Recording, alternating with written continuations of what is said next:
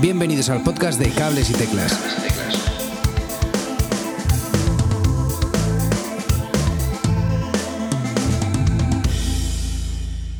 Hola, mi nombre es Edu Herrera, muchas gracias por escuchar Cables y Teclas un día más. Hoy tenemos el honor de tener al otro lado del teléfono a Álvaro Escribano. Muy buenas, amigo. Muy buenas, Edu, ¿cómo estás? Pues muy bien, ¿tú qué tal? Todo bien, tío. ¿Sí? Todo Álvaro es, Álvaro es un músico genial, es eh, guitarrista, cantante, productor, locutor, de lo que luego hablaremos un poquillo. Y ahora además podemos decir que es youtuber. ha sido la última incorporación a la, a la familia de multitarea, sí. Qué guay. Oye, eh, lo primero de todo, muchas, muchas, muchas gracias por venir. Tenía mazo de ganas de, de hablar contigo y de que nos contases un poquillo eh, cómo va tu canal. Eh, Álvaro ha empezado un canal de YouTube que gira un poquillo en torno al estudio, eh, La Chulona Studios, eh, y donde nos habla de música, de cacharrillos, de muchas guitarras y de producción de sonido. Eh, lo primero que te quería preguntar, Álvaro, es ¿qué tal está yendo el canal? Bueno, lo primero de todo, muchas gracias a ti por, por invitarme al podcast, que yo también le tenía muchísima ilusión, o sea que muy guay, tío. Y el canal está yendo sorprendentemente bien, la verdad. Eh, la reacción de la gente está siendo muy buena. Eh, me dicen que, que en general es una cosa que que es divertida de ver, ¿sabes? Incluso cuando te pones más técnico de, pues eso, pues estoy aquí haciendo esta movida para la batería de no sé qué, que evidentemente hay mucha gente que lo ve que, que, que no controla a nivel super pro de rollo de, de, pues eso, yo qué sé, de en general de tratamiento de audio y dicen que, oye, que, que aún así se los ven, con lo cual eso me parece un buen piropo, la verdad. Y, y bueno, la gente la verdad que, que en el propio YouTube y en otras redes sociales comenta mucho, pregunta mucho. Y bueno, eso, y la verdad que la gente está comentando mucho, que es un poco lo que preguntando, dando ideas, eh, pues eso, comentando mucho en general y es algo que era el primer objetivo que teníamos Afri y yo, que Afri es la cantante de Swampik y es la realizadora de, de toda la parte del, del vídeo y demás, y bueno, me, mi socia en esta aventura. Así que guay. nada, estamos muy contentos porque eso, porque ya vendrá a crecer y ya vendrá a petarlo ahí, vivir en Beverly Hills, joder. Pero de momento que, que al público le guste lo que estamos haciendo, o sea que guay. Qué guay. Yo creo que está en el punto, en el punto perfecto de, de no ir demasiado técnico. Bueno, hay algunos momentillos que sí, pero no demasiado técnico. Entonces, el que no tenga mucha idea de lo que, de lo que es, eh, es a nivel técnico todo, eh, se va a enterar igual. Yo creo que, yo creo que está en un punto muy, muy, muy interesante. Y mi segunda pregunta va en torno a ¿De qué hablas en, en el canal? ¿Cómo, cómo definirías eh, de lo que trata tu, tu canal?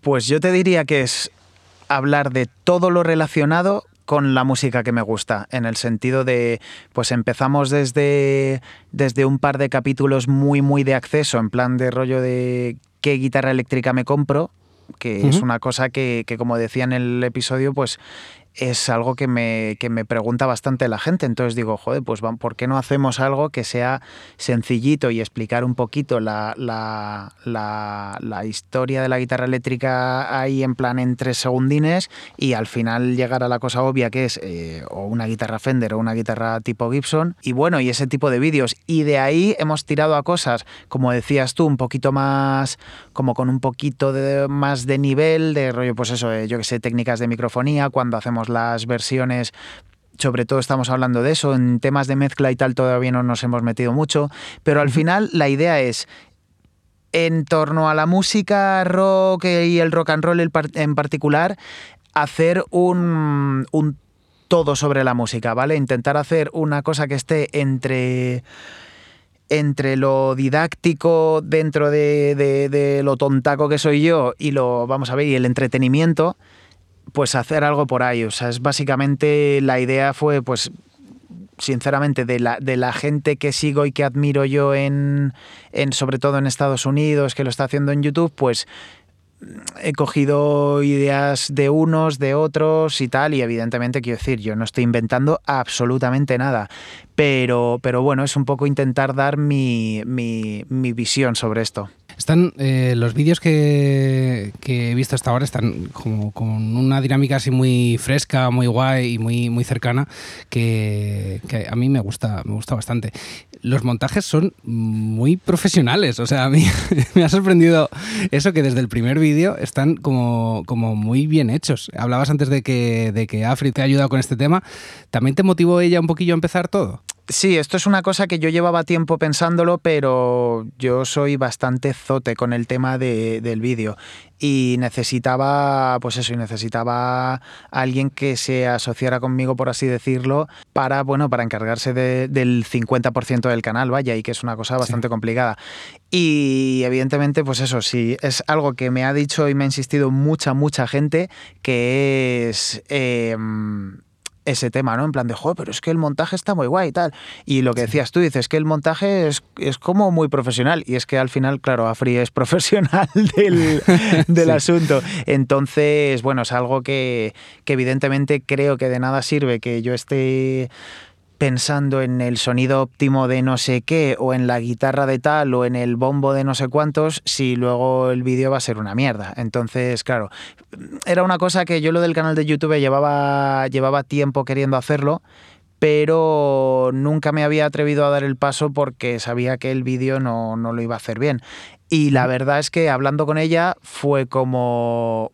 Esto fue durante el confinamiento, eh, estuvimos haciendo versiones para para Chris y Stacy, para mi proyecto personal de rock and roll y demás, y era pues eso, hacer versiones con músicos amigos y tal. Un poco la movida parecida a lo de la chulana versión, a lo que pasa que cada uno desde su casa y sin explicar nada de cómo lo habíamos hecho. Y a raíz de eso, ella hizo el montaje de vídeo también de esos, de, de esos clips y fue como, oye, Afri, mira, yo llevo tiempo pensando en hacer esto y siempre he querido a alguien con quien hacerlo a medias. ¿Te molaría te molaría ver para mm, para ver cómo podemos asociarnos para esto. Y la verdad es que a ella le apeteció y, pues, joder, eh, vamos, eh, eh, bendita la hora. qué guay, qué guay, Jolín. Qué guay que haya esa, ese momento en el que, el que los dos digas, hostia, pues de puta madre, adelante con, con ello. Y, y, joder, que hayas encontrado una persona que te, que te ayude tanto en esa parte que es que mm, a lo mejor el que no sea muy experto en el tema no lo ve, pero es que la edición de vídeo lo es todo en YouTube, yo creo. No sé. Eh, y otra cosa que te quería, te quería preguntar, ¿te ha dado corte ponerte delante de la cámara? Porque claro, una cosa es ponerse delante de un micrófono y un ordenador, que es lo que hago yo, que al final no tengo que dar la cara demasiado, y otra muy diferente es ponerse delante de una cámara de vídeo. Pues eh, te diré que no, la verdad, pero, pero más que corte me dio al principio inseguridad, porque tú es algo que ves cuando ves a cualquier youtuber más un poco los que me molan a mí, porque yo, los youtubers estos súper histriónicos de Dios, tal, nene, tal, y de repente son microondas haciendo unos macarrones, ¿sabes? A mí ese rollo me, me gusta menos, ¿sabes? Me, me, gusta la gente más natural independientemente de cómo sea la persona. O sea, yo, por ejemplo, que soy un payaso, pues eh, soy incapaz de hacer un vídeo sin decir tonterías, pero, pero bueno, que es un poco en el rollo de, de no hacerlo en plan de, pues eso, hiper pasado de vueltas, ¿no? Como alguna peña. Entonces, eh, eso sí me costó, o sea, no me dio corte, pero me costó, porque claro, tú lo ves y parece una cosa súper natural de, de, ya te digo, la gente que me gusta a mí se lo está contando como si se lo estuviera contando a un colega, ¿no? En plan de, vamos a hablar tú y yo hoy ahí de, de la Fender Stratocaster. Y claro, cuando te pones delante de una cámara, pues eso, la cámara no es tu colega, es un ser inanimado y cuesta, y cuesta coger el lenguaje, la verdad. Pero, mm, pero no, también ya te digo, me ayudó mucho lo de Afri y luego me ha ayudado mucho otra gente que ha colaborado. Por ejemplo, eh, David Bernabé, amigo mío de toda la vida, hizo el, el, grafismo de, de, 3D de lo de la chuluna versiona. Y, y, Blanca curra en, en, una, en una productora de, de, de vídeo. Entonces, claro, ella hizo, por ejemplo, el audio de esa, de esa cabecera y tal. Entonces, claro, ahí yo creo que ese tipo de cosas, el el estar respaldado por ellos y por AFRI era algo que, te quita, digamos, la, vergüenza aunque parezca una tontería y que no tenga nada que ver cuando te pones delante de la cámara, pero sabes que es en plan de eh, lo único que tienes que hacer aquí es no liarla, ¿sabes? Porque el resto está bien, ¿sabes? O sea, y entonces yo qué sé, si has tomado niveles tú bien de tu micro y tal, pues oye, eh, pa'lante como las de Alicante. Qué guay. Pues a los que nos estéis escuchando, si queréis montar un canal de YouTube, eh, procurad rodearos de, gente guay que os edite guay y, podáis salir eh, bien guapos y vuestros vídeos tendrán mucho más, mucho más que, si lo haces aprendiendo desde cero. Totalmente. Eh, respecto a los episodios, digamos que mm, como que siguen una estructura, ¿no? Hay unos con tips o consejos de grabación, eh, seleccionar uno u otro instrumento, como decías, eh, otro tipo de episodios hablando sobre una banda o artista y haciendo una versión de, un tema suyo y, el otro tipo de episodios que para mí es el, más genial de todos, que es el, making of de esa versión que has hecho en el episodio anterior, donde habla pues, eh, sobre los músicos que se han prestado para grabarlo, cómo lo has grabado, etcétera. A mí estos últimos son los que, los que más me, están llamando. Se hacen un, o sea, son más largos porque al final hay mucho más de lo que hablar si nos ponemos técnicos, pero yo desde luego es donde más aprendo. Eh, ¿La idea es mantener un poquillo esta misma estructura y ver cómo funciona o tienes pensado ir alternando con contenido de otra forma o algo así? Pues en principio esta es la base, pero tenemos idea de hacer más cosas. Eh, o sea, está claro que los episodios de, mm, consejos o de, mm, o de, tips, como decías, de sobre cosas de audio o sobre cosas de guitarras o de, o de instrumentos y demás, es algo que es columna vertebral al igual que, que lo de la, sección de la chulona versión con su making of, que, ahora hablaremos de ello. Y, mm, y el, tema de, el tema de ampliar, pues estoy pensando también en hacer... Eh, vídeos como mixtos, en plan de rollo de, imagínate, por ejemplo, de, preguntas y respuestas, porque es que me están haciendo unas preguntas súper, súper interesantes, pero es lo típico que, por ejemplo, para que te hagas idea, eh, dos preguntas que me han encantado. Eh, en el vídeo de las baterías hablaba del tema de la coherencia entre fases y me, decía, y me decía una persona, vale, guay, pero ¿cómo veo que algo esté en fase? Porque a mí si me suena bien, eh, no sé, a mí me suena bien y digo, hombre, si te suena bien, probablemente está en fase, eso lo primero. Pero, pero por ejemplo, responder a esa pregunta, otra persona me preguntaba, oye, eh, ¿por qué no haces un vídeo de diferentes tipos de fundas y tal? Y hombre, hacer un vídeo solo de fundas me parece un poco, un poco extremo. Pero claro, pero, pero me parecía una cosa súper interesante para comentar, ¿sabes? Eh, porque dices, claro, o sea, hay el mundo de las fundas de para guitarras y bajos es tocho y hay desde, desde eh, cosas que te eh, resisten una, explosión nuclear a cosas que no valen ni para que ni para protegerte de la lluvia. Entonces digo, joder, pues, ¿sabes? Entonces digo, ha habido muchas preguntas de ese tipo y digo, pues hacer un vídeo de, por ejemplo, de preguntas y respuestas, pues me parece bastante interesante. A lo mejor algún vídeo menos técnico y más hablando de yo qué sé, pues por ejemplo, eh, qué necesitas para formar un grupo o eh, de quién te deberías rodear para un proyecto o cómo saber si, yo qué sé, si quieres hacer, eh, lo estoy pensando sobre la marcha, ¿eh? pero mm, es mejor que te hagas tú una movida en solitario o hacer un grupo, o sea, ese tipo de cosas, o sea, quiero meter un elemento como más en los vídeos como más eh, de vídeos a lo mejor menos técnicos y más de pues compartir mis experiencias en el, en el mundillo del rock and roll y demás. Tampoco, o sea, por ejemplo, una cosa que tampoco me atrae demasiado, que sí se lo ve a alguna gente, es hablar de mi vida, ¿sabes? Porque es como en plan de rollo, no sé, ¿sabes? Tampoco ni es tan interesante ni creo que sea algo que, que, sea en plan de rollo de, ah, claro, por eso entonces microfonía de tal forma, porque es que tuvo un grupo hace no sé cuánto, ¿sabes? Entonces, bueno, por ahí va un, por ahí va un poco el tema. Y lo de la chulona versión y los making of, a mí sinceramente es lo que más me mola hacer, porque me permite, la parte de lo que es el vídeo de la chulona versión, eh, me permite, pues eso, versionar temas que me flipan con músicos amigos, entre los que estás tú, maldita sea, que, Edu, ha, tocado en Mary Jane's Last Dance de Tom Petty, muy guay, un, un jamonaco y, y un teclado. Y bueno, y, es eso, porque al final, pues es una historia que dices, joder, pues a gente a la que admiras, a gente a la que llevas tiempo sin ver, pues en general le está haciendo bastante gracia a la gente lo de lo de, "Oye, ¿te apetecería tocar tal canción? He pensado en ti por esto, por esto y por esto." Y entonces eso es una parte súper divertida. Y luego lo del making of me flipa porque porque me permite un poco, yo qué sé, eh, abrirme la cabeza, ¿no? Con lo que he pensado para tal tema, para tal instrumento, para sacar tal sonido. Entonces, la verdad que, y oye, que me digas que, que son los que más te gusta, que es donde más estás mirando cositas y tal, joder, pues es, es de puta madre, la verdad, porque era un poco por ahí la intención. Realmente, de momento, son los que menos se están viendo, pero es que eh, llevamos dos meses con el canal y es que no me preocupa nada las reproducciones de nada, ¿sabes? De momento es en plan de vamos a hacer las cosas bien, vamos a tener contenido y sobre todo porque yo siempre lo he pensado, ¿no? Digo, imagínate que por lo que sea conoces el canal por, por cualquier avatar de, yo que sé, que YouTube te lo recomiende o que vengas de no sé quién o que te lo diga tu colega, ¿sabes? Que es que me da igual y de repente dices, hostia, pues me ha molado mucho y de repente solo hay tres vídeos más para ver, dices, pues hombre, ¿sabes? No es menos divertido, ¿no? Que si hay 30. Sí. Es difícil, o sea, te dio un poquillo de vértigo el tema de hacer un vídeo. Estás haciendo un vídeo a la semana, si no me equivoco, ¿verdad?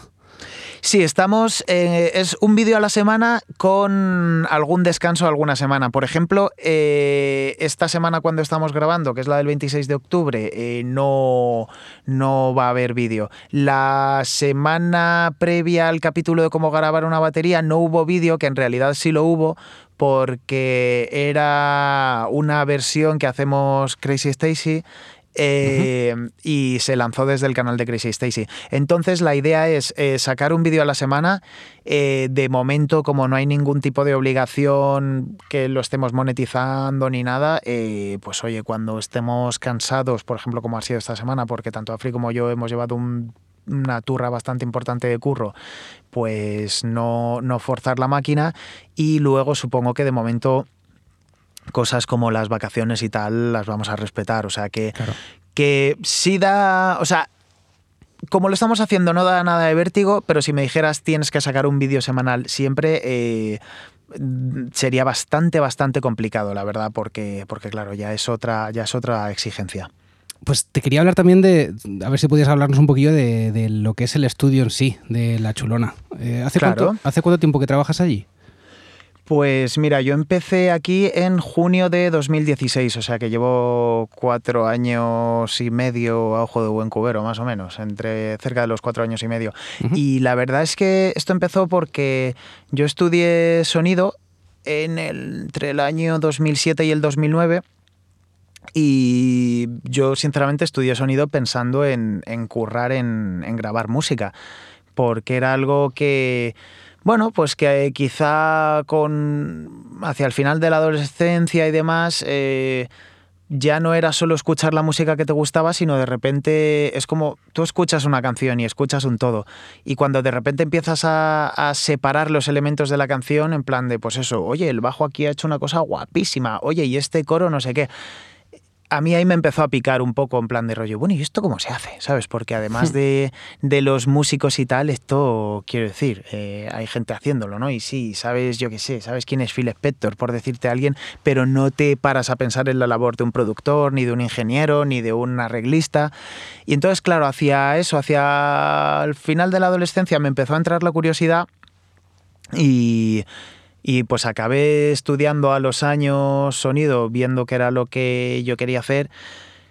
Y pues llegó un momento que nada más salir de sonido hice, hice unas prácticas en, en cuatro en, la cadena de televisión que por aquel entonces eh, no pertenecía a Telecinco sino a Canal Plus y estaba en el edificio de Tres Cantos del grupo Prisa, lo que ahora es el edificio de Telefónica.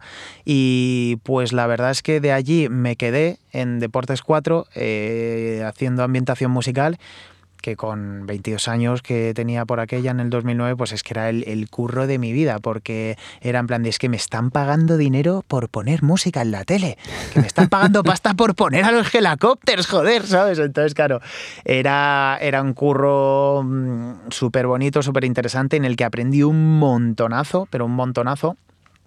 Y, y de ahí precisamente di el salto a la locución por, por carambolas del destino.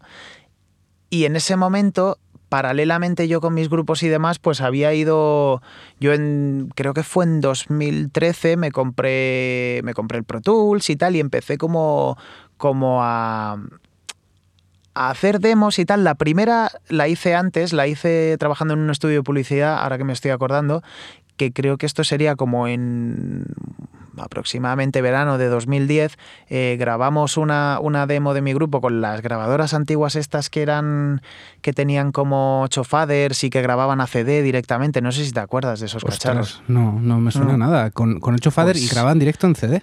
Grababan directo en CD, sí, tío. Y lo que pasa que podías sacarlo por pistas, lo que grababas. Entonces metías un CD de datos y. Pero bueno, un cacharrazo, eso lo tenía el, guitarrista de, mi grupo de aquella. Y entonces, claro, pues entre, yo qué sé, yo tenía un 57 por ahí y un 112, el no sé qué, no sé cuánto está. Total, que nos grabamos una demo. Y mm. eso fue lo primero que mezclé y, fue como, joder, eh, me apetece mucho hacer esto el resto de mi vida. Y poco a poco, pues ya te digo, en 2013 me compré Tools, empecé a hacer cositas, eh, mis primeras producciones y demás. Y ya llegué un momento que dije, mira, eh, creo que, mm, que, he aprendido lo suficiente, ay, iluso de mí, como para montar, como para montar un estudio. Entonces me busqué, mm, busqué traspasos y pues desde entonces, y la verdad que pues eso, fue empezar poco a poco. Y ahí me di cuenta de una cosa, también es verdad que coincidió con, una época en la que, mm, en la que, no sé, yo creo que, que, que dejé de ser gilipollas a partir de los 25 años, básicamente, y empecé a pensar en que o sea, porque yo tuve eso, una adolescencia y una posadolescencia en la que en la que me pensaba que lo sabía todo y, bueno, yo qué sé, ¿sabes? Tampoco me arrepiento, pero, pero era una cretinada pensar eso, ¿sabes? Y, y claro, y en ese momento sí que me estalló la cabeza eh, para bien cuando dije, tío, es que lo que me encanta de esta movida es que voy a tener 70 años y voy a seguir aprendiendo cosas. Que eso es, por otra parte, una cosa que, que a mí personalmente nunca me ha gustado de de determinada gente que curra en el audio, ¿sabes? La típica gente de es que yo me las sé todas, tal, no sé qué. y hmm, ese, ese no tiene. bastante de eso, sí, sí. Claro, claro, claro. Y ese no tiene ni idea, porque lo que hay que hacer es tal. Es como en plan de, tío, eh, si es que es en plan de si creo, si quien va a hablar por ti es tu trabajo. Entonces, no mola más no tener una actitud em, humilde, sino serlo de verdad, en el sentido de que, no sé, o sea, ves a gente pues yo qué sé, Rick Rubin, por ejemplo, ¿sabes? Que no ha parado de reinventarse y de hacer movidas desde, o sea, y dices, si se ha pasado la música 10 o 12 veces y dices, bueno, y, Rick Rubin cuando lo peta con el hip hop, a mediados de los 80, pues dijo, yo soy el puto amo y tal, y no sé qué, pues no, y de ahí te pasas al metal, y de ahí luego a grabar a Johnny Cash, y, y entre media los Rejo Chili Peppers, y no sé qué, y siempre pensando en, en cosas nuevas que hacer, ¿no? Entonces dices, no sé, eh, me parece algo vitalmente bastante más molón, ¿no? Pensar en, en todo lo que te queda por aprender, más que en lo que ya sabes, porque si no, vaya coñazo de vida, ¿sabes? Pues sí, pues sí. Eh, reinventarse en esto de en esto de la música es siempre, es siempre bien, yo creo. Em, ¿Y qué tipo de trabajos haces allí? Eh, aparte de temas de locución, produces a bandas, grabaciones, mastering, ¿qué ofreces allí en el estudio? Sí, sobre todo es. Em, yo el estudio lo tengo totalmente orientado a, música. Eh, es cierto que hago locuciones mías, pero de forma privada. No. O sea, no suelo grabar a otros locutores y demás porque ya te digo que lo que yo quería era grabar música y además que creo que tiene que haber espacio para todo el mundo, ¿no? Y, ya hay muy buenos estudios eh, desde lo más pequeño a lo más grande que se dedican al tema de, del, pues del voiceover en general, ya sea locución, doblaje o lo que haga falta, o videojuegos, o documentales, o, o, a tu tía para que encima una bicicleta vaya. Entonces, sobre todo es eso, es eh, todo el proceso de creación de un disco. Eh, hay gente que solo quiere grabar, hay gente que que quiere, grabar y mezclar, hay gente que quiere grabar, mezclar y masterizar, y hay gente que quiere hacer todo eso y además que lo produzca que a mí es lo más divertido, sinceramente, que me... O sea, cuando un grupo pone tu, su confianza en ti, ¿no? Y, estás preproduciendo con ellos en el local y ves que, yo qué sé, por decirte que a, esta canción, uy, esto está muy guay este tema, pero le falta un puente. O, o, imagínate un solo más melódico en vez, de, en vez de una cosa como tan técnica y tal, o estos coros, tal. Ese tipo de cosas, o sea, lo de, lo de ayudar al grupo y estar no te diré en comunión con ellos, pero vaya, lo de tener esa, mm, esa empatía y esa reciprocidad a la hora de trabajar, de, cómo entra una canción en el local cuando tú la ves, a cómo sale cuando ya está masterizada, a mí ese proceso me encanta produciendo. Hmm. Pero vamos, que soy muy feliz grabando solo, eh, mezclando solo, masterizando solo o haciendo esas tres cosas, vaya. Pero básicamente eso, enfocado a, a rock and roll en general. ¿Puedes hablarnos de, gente que haya pasado por allí? Si, si no quieres contestar, no, no, pasa nada, ¿eh? Pero... Sí, claro, claro, sin problema. Pues mira, eh, a ver, yo creo que el grupo más famoso que ha pasado por aquí son los Nikis, que su último EP está grabado aquí, Hmm. Pero, por ejemplo, Joaquín, el bajista, lo mezcló y lo masterizó él. Y la verdad es que las ideas la tenían bastante claras, con lo cual no hubo que hacer cosas de producción, más tema de, pues eso, de elección de sonidos y demás. Eh, a ver, así, pues las Chillers, por ejemplo. Curiosamente, un montón de grupos de surf, pues los 6-7, Surf Atómica, por ejemplo, también también bastante punk rock, que a mí el punk rock es de lo que más me gusta, con lo cual estupendo. Han pasado, pues yo que sé, eh, Clover, Los Cheddars, eh, Pantones, fue la primera grabación que, que, hice en el estudio. Luego todos mis proyectos, desde que tengo el estudio lo hemos grabado aquí, que ha sido, pues que te diré, a ver, eh, Odeon, Swampy, Crazy Stacy y bueno, y ahora evidentemente lo del canal. Hmm. Waldorf Fisteria también han pasado. Eh, Johnston, su último disco como Johnston lo grabó aquí, que eso me hizo una ilusión de la hostia porque, porque José solía currar la tienda de mis padres en Escridiscos y, y fue una cosa muy bonita de hacer ese disco.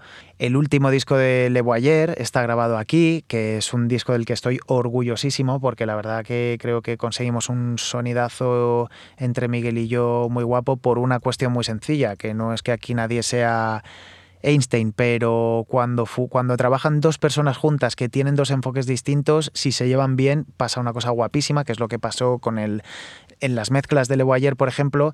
Yo tiendo a ser meticuloso con, el, con, con pulir el sonido y en cuanto el sonido está pulido y la mezcla me convence, es como prácticamente, no te voy a decir que todo me valga, pero digo, yo esto ya lo veo bien. Y Miguel es lo contrario, es, es, muy desastre para, para, para, para digamos, eh, armar la mezcla, pero luego súper meticuloso en plan de, imagínate, yo qué sé, ay, ese tom joder, está un poco ahí un pelín alto y un pelín grave y demás justo en esta canción y tal. Entonces, claro, es una, es una sinergia que funciona muy bien y yo creo que ese disco suena que te cagas, la verdad, hmm. eh, sobre todo por mérito suyo, pero vaya, que estoy muy orgulloso. Así que bueno, eso es un poco alguna de la gente que ha pasado por aquí. Eh, yo qué sé, eh, te diría más peña, pero es que ahora mismo no me acuerdo. No te preocupes, no te preocupes. Has hecho, has hecho un mogollón al final. Está guay. Y cambiando un poquillo el tema, el tema de las, de las locuciones, he escuchado algunas que has hecho para Movistar y, joder, he flipado. Me ha gustado mucho, mucho oírte, oírte por ahí. Eh, ¿A qué tipo de locuciones estás más enfocado? Pues muchas gracias, hombre. Pues sobre todo en Movistar lo que hago es eh, autopromoción de la cadena y luego la, la la locución publicitaria de, lo que es Movistar, el, conjunto empresarial de eh, más enfocado sobre todo a la tele. Pues imagínate, eso sería en plan de, yo qué sé, eh, este mes el fútbol y no sé qué, contrátalo ya en Tacatá, ¿no? Eh, pero con, un mucho mejor guion que la mierda esa que se me acaba de ocurrir. Entonces, pero bueno, también la verdad es que hago un poco de todo, porque hago audioguías, hago algún tutorial, hago hago un poquito de todo, pero ya te digo, sobre todo, sobre todo, eh, locución de publi y autopromoción, que es prima hermana, vaya. Así que ahí está el tema. Qué guay, qué guay. Eh, pues fíjate, tío, eh, yo no conocía esta, esta faceta de ti y cuando estaba ahí investigando un poquillo digo, hombre, no me puedo creer, no habíamos hablado de esto nunca. qué guay, qué guay, tío. Qué bueno, tío. Y por ir acabando un poquillo, ¿qué podemos esperar de los próximos episodios del, del canal? Pues te diría un poco respecto a lo de antes. Vamos a seguir la línea de la columna vertebral, o sea, va a haber más, más pues esos, más vídeos de consejos o de TST o de historias. Eh, va a seguir habiendo chulonas versiones a dolor, evidentemente. De hecho, el, el próximo es uno que me apetece muchísimo que salga, que bueno, eh, te lo voy a decir para tu podcast lo que va a ser, que va a ser eh, una versión de Tutti Frutti de Little Richard, Pero con una particularidad muy guay, que vamos a simular eh, una grabación cincuentera y, y, pues eso, básicamente eh, todo está grabado con un solo micro y no está hecho en directo, pero eh, se está tratando de tal forma en la que estuvieran los músicos en la misma sala y tal. Y la verdad que estamos ahora mismo terminando de grabarlo, faltan los últimos retoques y tiene una pinta estupenda, la verdad. Y eso es un poco la idea de la chulona versión, a que no sea siempre lo mismo, ¿no? Que, que puedas igual, pues eso, ver desde lo más lofi del mundo a, a, a eh, 27.000 micros en una batería, a yo que sé, a, a, algún truquito en la voz, a no sé qué. Con lo cual es, es, es, pues eso, va a haber bastante diversidad por ahí. Y luego, pues eso, como te he dicho, habrá, habrá preguntas y respuestas de vez en cuando. Y bueno, y a lo mejor eh, lo que te decía, cosas menos técnicas y más, pues eso, en la onda de cómo montar un grupo o cómo llevarte bien con tus compañeros de grupo y no ser un imbécil y ese tipo de cosas. Y luego tenemos una sorpresita que, mm, que atañe a Swampig, a uno de mis grupos, eh, porque este año en principio íbamos a estar parados porque terminamos una gira bastante, bastante extensa en diciembre del año pasado pero claro, eh, ha venido el coronavirus, se ha parado todo, ha cambiado mucho los planes y bueno, va a haber un par de episodios que van a molar mucho sobre qué estamos haciendo Swampik este año. Hostia, qué guay, qué guay. Pues por favor, todos los que estéis escuchando este podcast, ir corriendo al canal de, de YouTube de Álvaro Escribano y suscribiros porque va a molar mucho. Yo tengo, yo tengo muchas ganas de, de ver los próximos vídeos. ¿Dónde te pueden encontrar los oyentes? ¡Ole! Lo primero. y mira, me pueden encontrar en YouTube, eh, pones Álvaro Escribano y, y, sale el primer canal, que luego es como unos casquitos y pone AEM, que es Álvaro Escribano Música. Uh -huh. En Instagram es Álvaro-Escri. Y mm, está interesante lo de Instagram porque es como, digamos, está como corre paralelo al YouTube, ¿vale? O sea, eh, puedo dar eh, alguna pistilla de lo que voy a hacer en el siguiente vídeo, pero también son cosas, eh, pues algún vídeo de, de, lo que estoy haciendo paralelamente. Hoy, por ejemplo, he colgado uno eh, tocando una acústica que me han dejado para que le lleve a mi lutiera, Diego Vila, y bueno, o sea, son cosas distintas, o sea que bueno, que creo que está interesante también. Y básicamente ahí está, porque el Facebook lo bueno, eh, como Álvaro Escri, estoy en Facebook como, en, como persona y ya está. Y Twitter no tengo porque me parece muy aburrido. pues eh, todos los que estéis escuchando, eh, id a seguir a, Álvaro, que es un tipo que tiene mucho de lo que hablar, mucho que, que enseñar y del que podemos aprender mogollón. Muchas gracias Álvaro, de verdad, ha sido un, un honor tenerte, tenerte por aquí. Edu, mil gracias a ti, tío. Tenía muchas, muchas ganas de, de, de poder eh, aceptar tu invitación y ya te digo, yo soy súper fan de tu podcast, o sea que lo mismo te digo, encantado de colaborar. Qué guay. Gracias, gracias de verdad por, por, haber venido por aquí y gracias a ti que estás escuchando este episodio. Recordad que podéis suscribiros al podcast a través de vuestro reproductor de podcast favorito, así como el canal de YouTube, donde voy colgando todos los episodios. Os dejo todos los enlaces en las notas del episodio.